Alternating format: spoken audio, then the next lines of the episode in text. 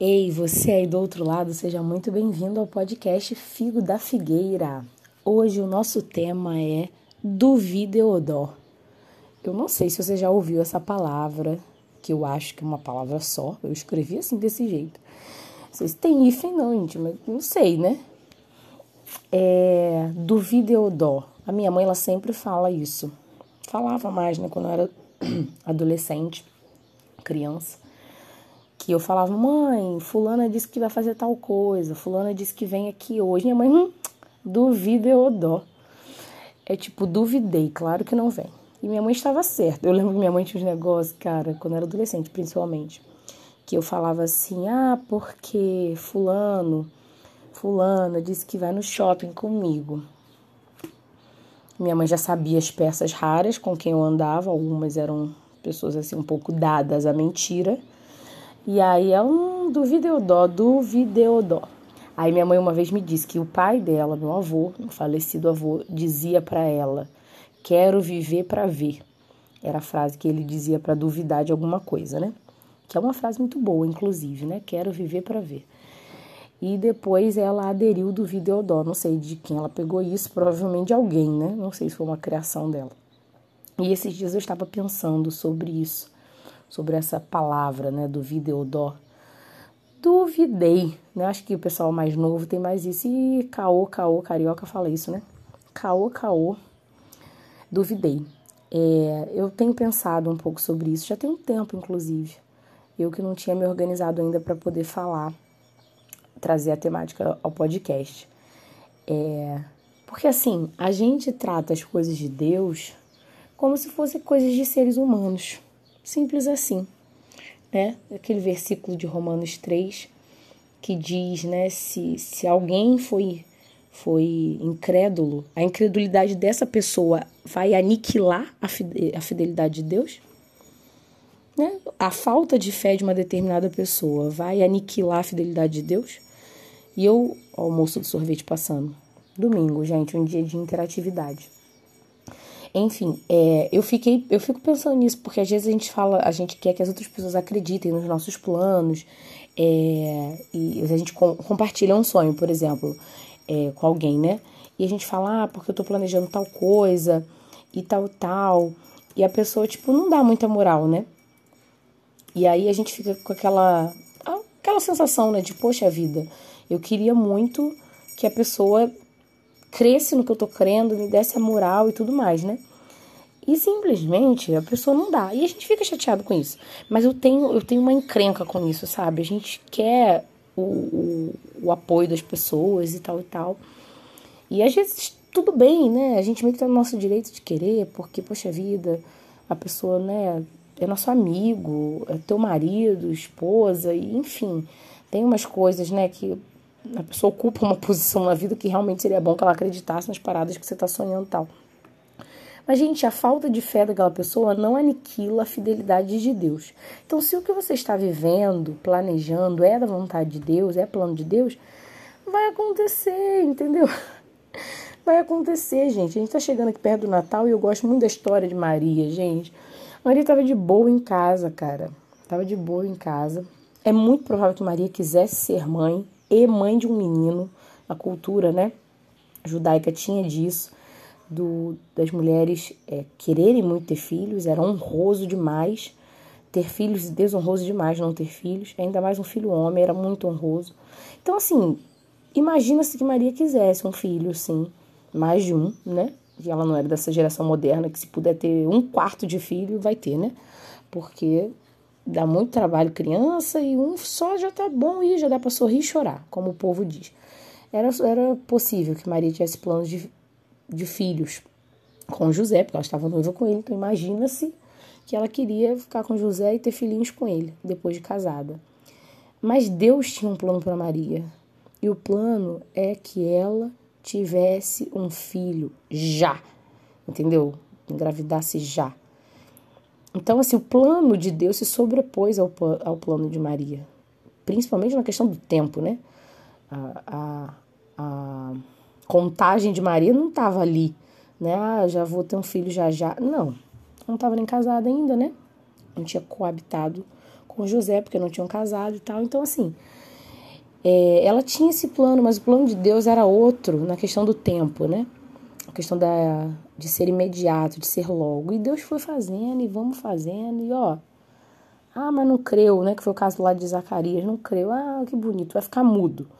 Mas vou fazer porque é o que eu quero fazer. A Bíblia diz em 2 Timóteo, 2 Timóteo 2, se formos infiéis, Deus permanece fiel, pois não pode negar-se a si mesmo. Ele não, não tem como a negar-se de si mesmo. Não tem como. Se formos infiéis, ele permanece fiel, pois não pode negar-se a si mesmo. Deus não é um ser humano para que minta. É o que diz no Antigo Testamento inúmeras vezes, né? Acho que em Números, Deuteronômio, lá no Pentateuco o negócio era repetitivo, para que as pessoas entendessem essa mentalidade, né, de escravo o povo de Deus tinha de, de talvez né, imaginar um Deus como eram os deuses daquela época, né, que enganavam, que ludibriavam. Não. Mesmo a gente sendo infiel, ele permanece fiel. Então, o que nos faz achar que ele não vai fazer determinada coisa? É uma palavra para mim, pô. Palavra para mim. É, ele não precisa da aprovação de ninguém, da, da, do aval de ninguém, da crença de nenhum dos seus amigos ou do seu cônjuge ou de ninguém para ele permanecer fiel, que é o que diz lá em Romanos, né? Se alguns foram incrédulos, legal, bacana, mas a, a incredulidade desse alguns vai aniquilar a fidelidade de Deus? Romanos 3, pô, Romanos é um livro difícil. Difícil, por quê? Não é porque as palavras são difíceis, é porque é difícil a gente ser confrontado e entender que somos pecadores horríveis, péssimos, porém fomos perdoados, não há mais condenação sobre nós e que a nossa incredulidade não aniquila a fidelidade de Deus e beijo. É difícil porque a gente pensa na ordem humana da coisa, né? E a ordem humana da coisa é diferente. Deus não é homem para que minta, não é filho do homem para que se arrependa. E é ponto. Ponto. Veto. Não tem história algumas coisas, aí retomando né, a fala da minha mãe, a fala do meu avô para ela, algumas coisas se dão devido à nossa maturidade, né? É, se você conversar com alguém mais maduro que você, você vai ver que aquela pessoa não é idade não, porque às vezes a pessoa tem o dobro da sua idade e é imatura toda a vida. Mas se você conversar com uma pessoa mais madura do que você, ela vai ter uma noção da vida que você não tem, né? Assim como meu avô falava os negócios para minha mãe quando ela era jovenzita, e minha mãe falava os negócios para mim quando eu era adolescente. Eu não via certas coisas, eu não percebia. Hoje eu percebo, assim, eu olho para trás e vejo, caramba, gente, pelo amor de Deus, como é que eu não via isso? Mas minha mãe via. É bom que a gente esteja andando com pessoas mais maduras, porque as pessoas mais maduras, elas têm, é, mais maduras na fé, quero dizer nesse sentido. As pessoas mais maduras na fé, elas têm uma certeza que não se baseia em fatos, que não se baseia em aparência, né? Elas elas estão caminhando com Deus há um tempo, que às vezes nem é tanto tempo, mas elas estão caminhando numa profundidade que elas já entenderam, entendeu? elas já entenderam que não é assim que a banda toca, não é no seu compasso, é no compasso de Deus. Então, elas provavelmente não vão colocar em xeque, não vão duvidar de algo que você está vivendo com Deus, porque elas também já vivenciaram coisas absurdas e malucas e, acima de tudo, abstratas mas que ainda assim geram convicção. Né? Então elas têm essa experiência e você consegue se alimentar, né? Desse tipo de experiência a partir da vida delas. É bacana. Mas ainda assim, não é o que você precisa mesmo. Não é, não. Você precisa é você com Deus, ué. Deus e você. Porque a nossa fé é uma coisa muito pessoal. Muito pessoal. Às vezes as pessoas fazem desdém, né, e, e descreditam alguma coisa, e isso mexe com as nossas emoções, a gente fica, ai, mas será e tal. Cara, se alguém em específico, ao duvidar de alguma coisa que você está pensando, que você está vivendo com Deus, mexe muito com você, avalie se você não tem uma dependência emocional daquela pessoa. Que às vezes não é qualquer pessoa, às vezes é uma pessoa que, ao desacreditar do que a gente faz, do que a gente está falando, mexe com a gente. As outras até que não mexem. E por experiência própria eu te digo, vá tratar esse lance de dependência emocional com Jesus Cristo aos pés da cruz e com um psicólogo, se for possível. É, algumas literaturas trabalham esse tema, esse pecado, como temor a homens, que é temer mais a homens do que a Deus. É um ótimo nome, porque ele é muito autoexplicativo. Não é legal que a gente viva assim. Em Tiago 1,6 tem o seguinte versículo: Peça, porém, com fé, não duvidando, porque o que duvida é semelhante à onda do mar, que é levada pelo vento e lançada de uma parte para outra parte. Peça, porém, com fé, não duvidando, porque o que duvida é semelhante à onda do mar, que é levada pelo vento e é lançada de uma parte para outra parte. Esse versículo de Tiago é um versículo bem interessante porque ele fala sobre as nossas emoções que podem ser levadas de, um, de uma parte para outra e que ele compara, né, as ondas do mar. As ondas do mar, elas são é, imprevisíveis imprevisíveis. É muito perigoso você estar em mar aberto, sem nenhum equipamento, sem nada. Por quê? Porque quando a gente está é, no mar aberto, a gente está só sendo carregado. Não tem nenhuma, tem nenhuma coisa na qual se segurar, né? Se você estiver nadando. É, até mesmo um barco, dependendo da situação, dependendo da braveza do mar, é perigoso ali o negócio virar e dar um blade blade. Mas com Deus é exatamente o contrário, né? É a âncora, que a Bíblia chama, né, a fé comparada à âncora. Esse é o lance, porque aí você pode ir para alto mar, sim, mas você não vai estar sendo levado de um lado para o outro, porque você vai estar ancorado através da fé. Ancorado, convicto, certo. Isso é que faz toda a diferença. Isso. Esse contexto de Tiago é, é, no contexto de sabedoria, né? Se algum de vocês tem falta de sabedoria, peça a Deus. E aí no 6 ele diz para pedir com fé. Essa é uma coisa que a gente deveria exercitar sempre. Pedir sabedoria a Deus para poder discernir as coisas, porque às vezes são as nossas emoções que estão sendo carregadas de um lado para o outro. O que Deus falou não está sendo, não, tá tudo convicto, normal, parado. Há 5 anos, há 50 anos, está lá, normal, parado. Vai acontecer em algum momento está na mesa, o assunto não saiu da mesa, mas são as nossas emoções que, semelhantes à onda do mar, são levadas pelos ventos. Ventos, né, de uma pessoa que fala, de uma mensagem que a gente recebe, de uma estatística que sai no jornal. E aí a gente fica é, sendo carregado de um lado para o outro. Mas o que Deus diz continua paradinho, estático. Né? Tá normal. Tá normal a promessa. A gente é que está sendo carregado. Então, se a gente tiver sabedoria para discernir, a gente vai ver, pô, não foi a promessa, não foi a palavra que mudou.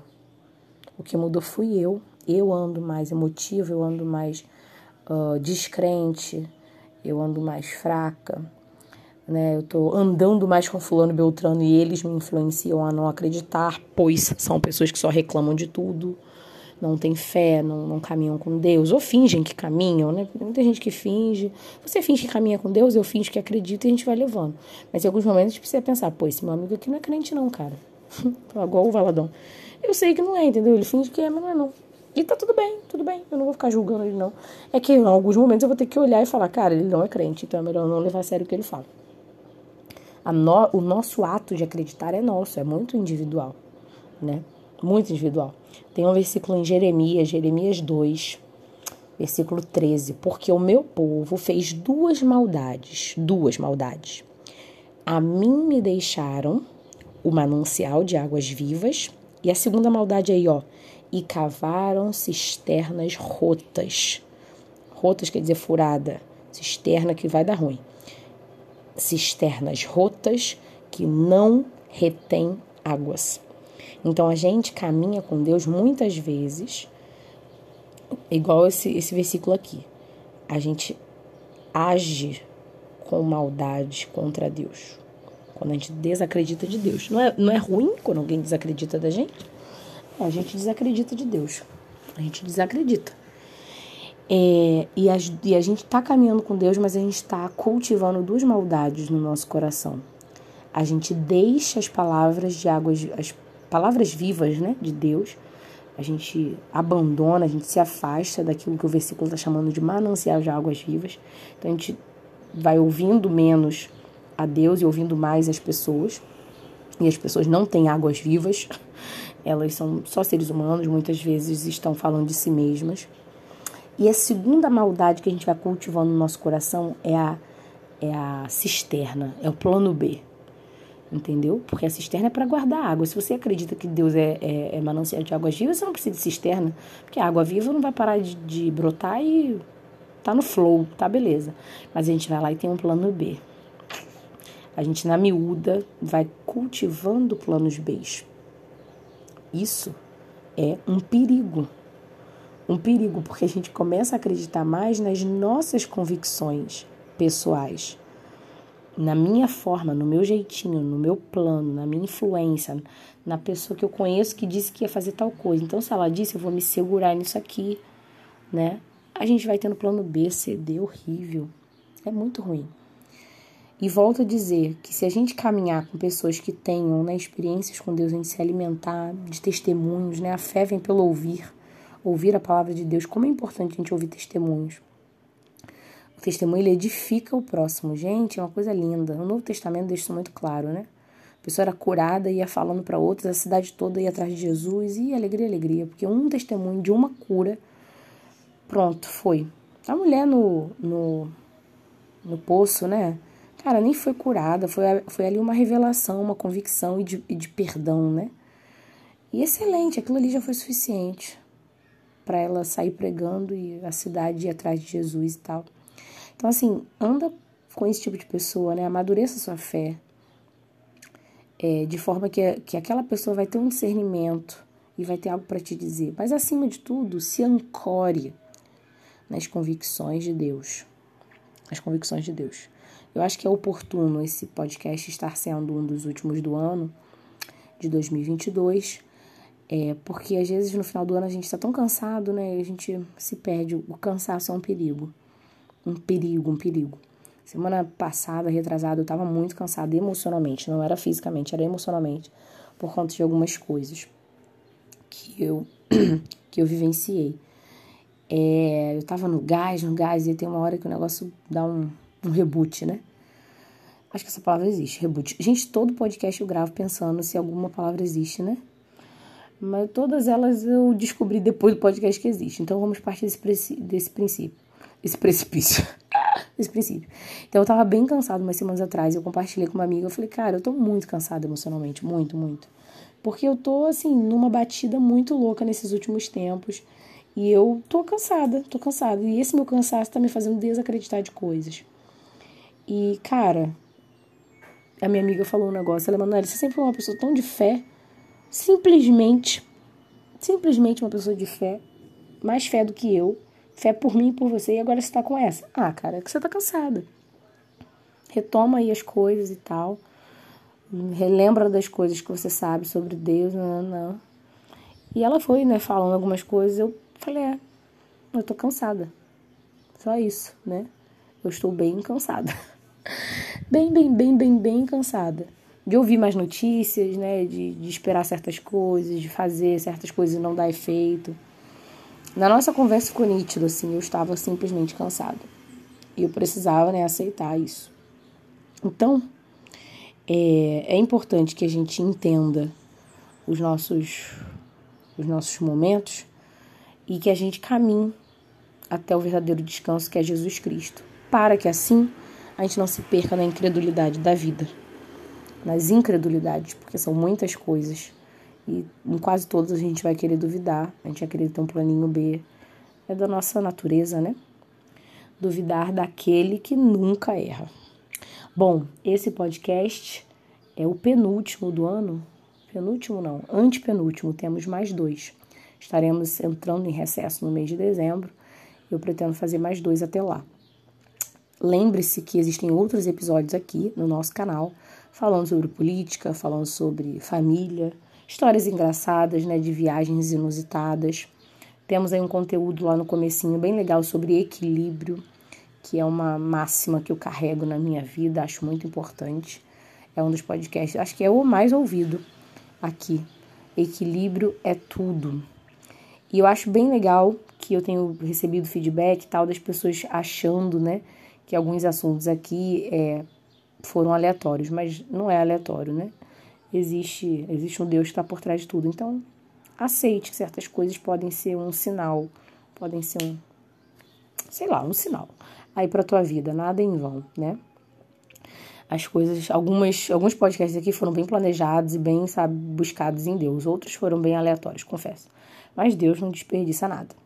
Podcast Figo da Figueira, um podcast comprometido em frutificar na sua vida e através da sua vida. Então, se fez sentido para você, pode fazer sentido para outra pessoa. Você pode compartilhar para que assim frutos novos sejam gerados.